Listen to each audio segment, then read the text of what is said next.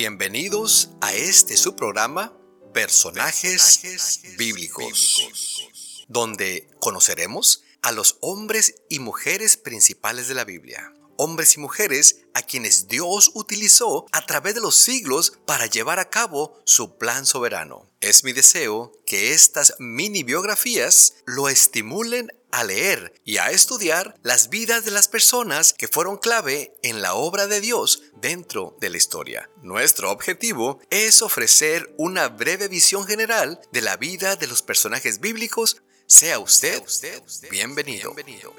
Hola, ¿qué tal? ¿Cómo están? Bueno, ya estamos aquí nuevamente trayéndoles a ustedes otro programa más de personajes bíblicos. Y pues en esta ocasión vamos a traer y vamos a hablar acerca de Abel, el primer mártir.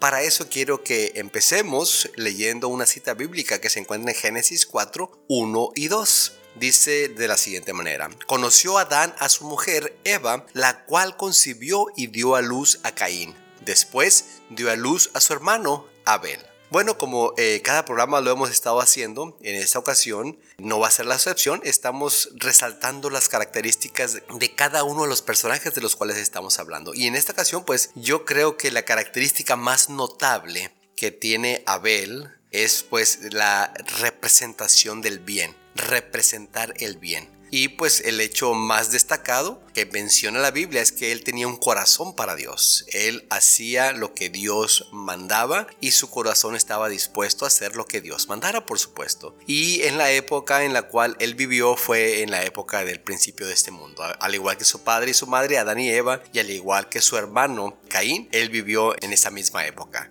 Y su nombre significa aliento, un breve soplo o un vapor.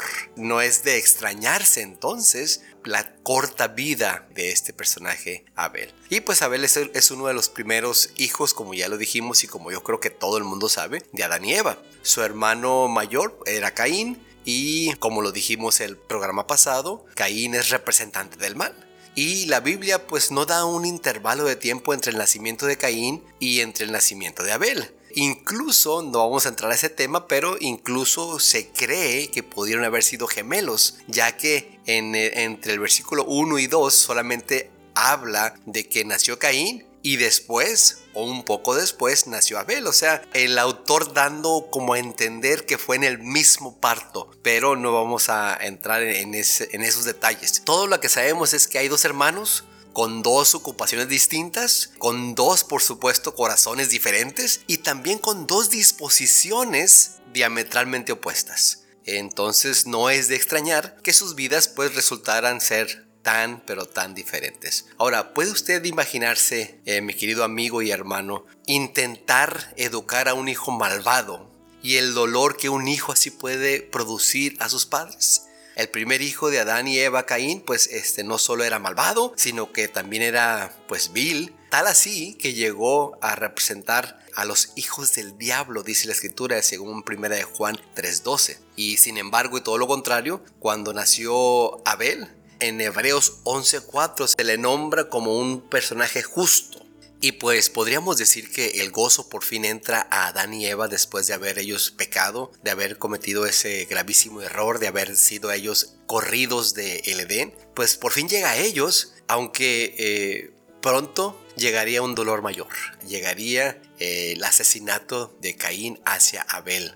Eh, y, pero ¿qué ocurrió? Vamos a ir rápidamente a, hablar un poco acerca de esto. Encontramos, como ya lo dijimos, capítulo 4 en adelante, encontramos la historia de Caín y Abel. Y pues la ocupación de Abel era pastor. Ahí se origina esta um, ocupación, pudiéramos decir, eh, mientras que Caín, eh, él sigue los pasos de su padre y se hace agricultor. Y pues nada en las escrituras sugieren que, se, que ser pastor sea más respetable que ser trabajador de la tierra. Sabe, mi querido hermano, de hecho, la mayoría de los personajes de la Biblia, eh, ellos subsistieron combinando ambas tareas, tanto la agricultura como la ganadería o el ser pastor de, de, ovejas. La diferencia entre estos dos hermanos se hace pues evidente a la hora de prestar las ofrendas al Señor, a la hora de ellos ir hacia la presencia del Señor, es cuando se ve la, la disposición que tenían ellos. La ofrenda de Caín, como dice la escritura, es producto del fruto de la tierra.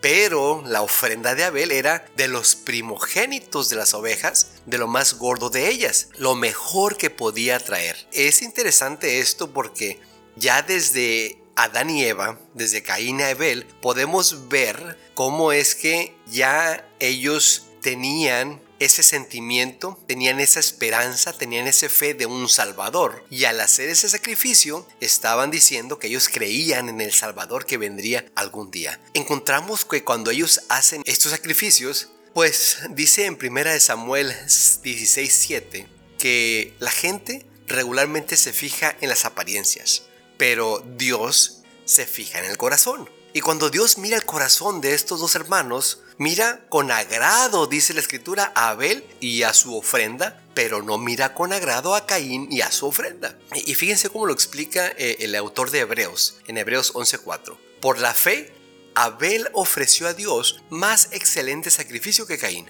por lo cual alcanzó testimonio de que era justo, dando Dios testimonio de sus ofrendas y muerto aún habla por ellas. Abel, mi querido hermano, con su ofrenda se presenta ante Dios con la actitud de adoración correcta. Eso es muy, pero muy importante. ¿Con qué actitud te presentas tú ante Dios? Puedes llevar la ofrenda más grande, puedes llevar el billete más grande que tú tengas, pero si vas con una actitud diferente, si vas con una actitud de prepotencia o de que tú tienes mucho, seguramente Dios no lo va a aceptar porque la escritura lo dice. Abel pues se convierte en el primer mártir del mundo y también quisiera aquí aclarar algo muy interesante, es que mártir, el mártir es aquella persona que derrama su sangre por Cristo Jesús o que derrama su sangre por Dios. No es que tú vayas hagas derramar tu sangre por Cristo Jesús o, por Dios, sino que por causa de seguir a Dios, por causa de ser cristiano, alguien te mate te corte la cabeza eh, o te haga desangrar, ese es el mártir, aquella persona que derrama, derrama la sangre por Dios o por Cristo Jesús. Y bueno, encontramos que eh, el primer asesino, como ya bien lo dijimos también, como ya lo mencionamos, fue Caín. Caín está furioso por el rechazo de Dios hacia él, y no solamente hacia él, sino también a su ofrenda. También está muy enojado por la aprobación y aceptación hacia Abel y hacia su ofrenda. ¿Cuál fue el resultado? Bueno, Caín, lleno de ira, se levanta contra su hermano Abel y lo mata. Qué triste, ¿verdad? Y, nuevamente la actitud con la que vamos. Inmediatamente se ve que, primeramente, la ofrenda no era la correcta. Segundo, la actitud con la que iba no era la correcta. Y tercero, ya cuando ve que su, ofrenda, que su ofrenda es rechazada y que la de su hermano es aceptada, aún se enoja más y ahí es donde él decide matar a su hermano. O sea que ese cristianismo, vamos a decirlo entre comillas, o traerlo a esos tiempos, ese cristianismo que él profesaba era solamente de labios hacia afuera. Y pues podemos ver ahí el bien y el mal, lo correcto y lo incorrecto. Y encontramos pues a estos dos hermanos, Abel y a Caín, en batalla por estas dos cualidades opuestas. Sabe mi querido hermano, la rectitud cuesta y le costó la vida a Abel, tristemente. No obstante, él fue el abanderado del bien. Fue una de las pocas personas de la Biblia que no dice nada negativo. E, es interesante esto. De hecho, Jesús nombró a Abel como un representante de los que a través de la historia han muerto por obtener un comportamiento justo. Entonces, no murió Abel porque fuera malo, porque fuera hipócrita, él murió porque él era justo.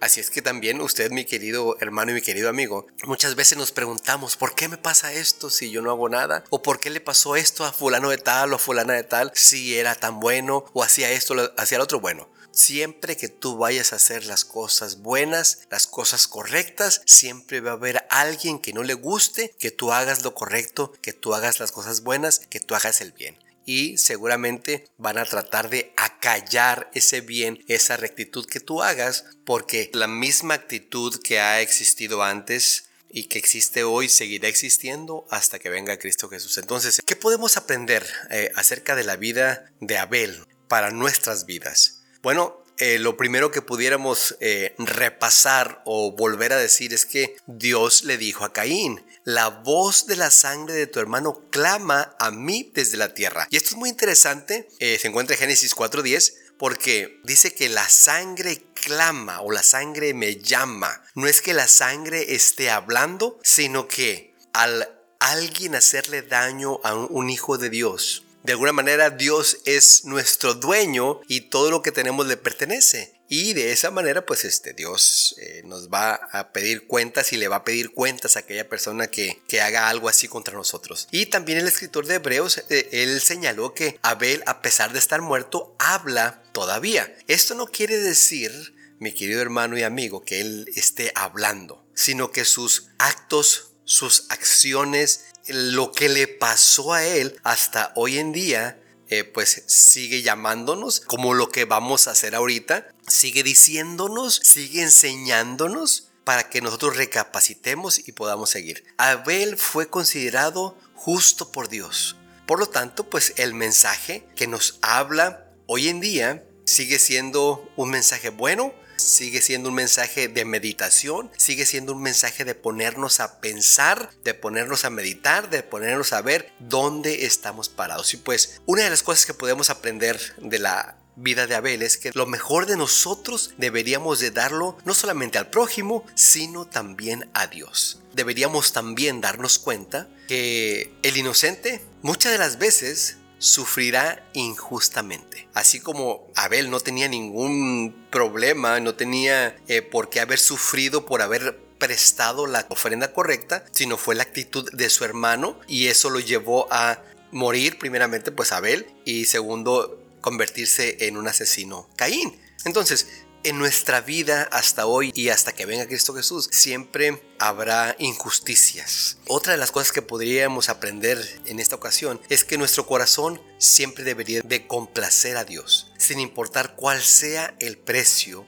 eh, que tengamos que pagar. No es cosa fácil, pero dice también la escritura que todo lo podemos en Cristo, que Él nos fortalece. Y pues eh, una cosa más es comprender que el mal forma parte de este mundo esto incluye pues el odio, los celos, los conflictos y aún más pues el de lo que estamos hablando, el asesinato y la muerte. Como le sucedió a Caín, lo que haya en su corazón al final acabará viéndose reflejado en sus actos. En Abel, su corazón justo le hizo reverenciar y obedecer los mandamientos de Dios. Su fe nos proporciona un ejemplo hasta el día de Dios. Que el Señor te bendiga.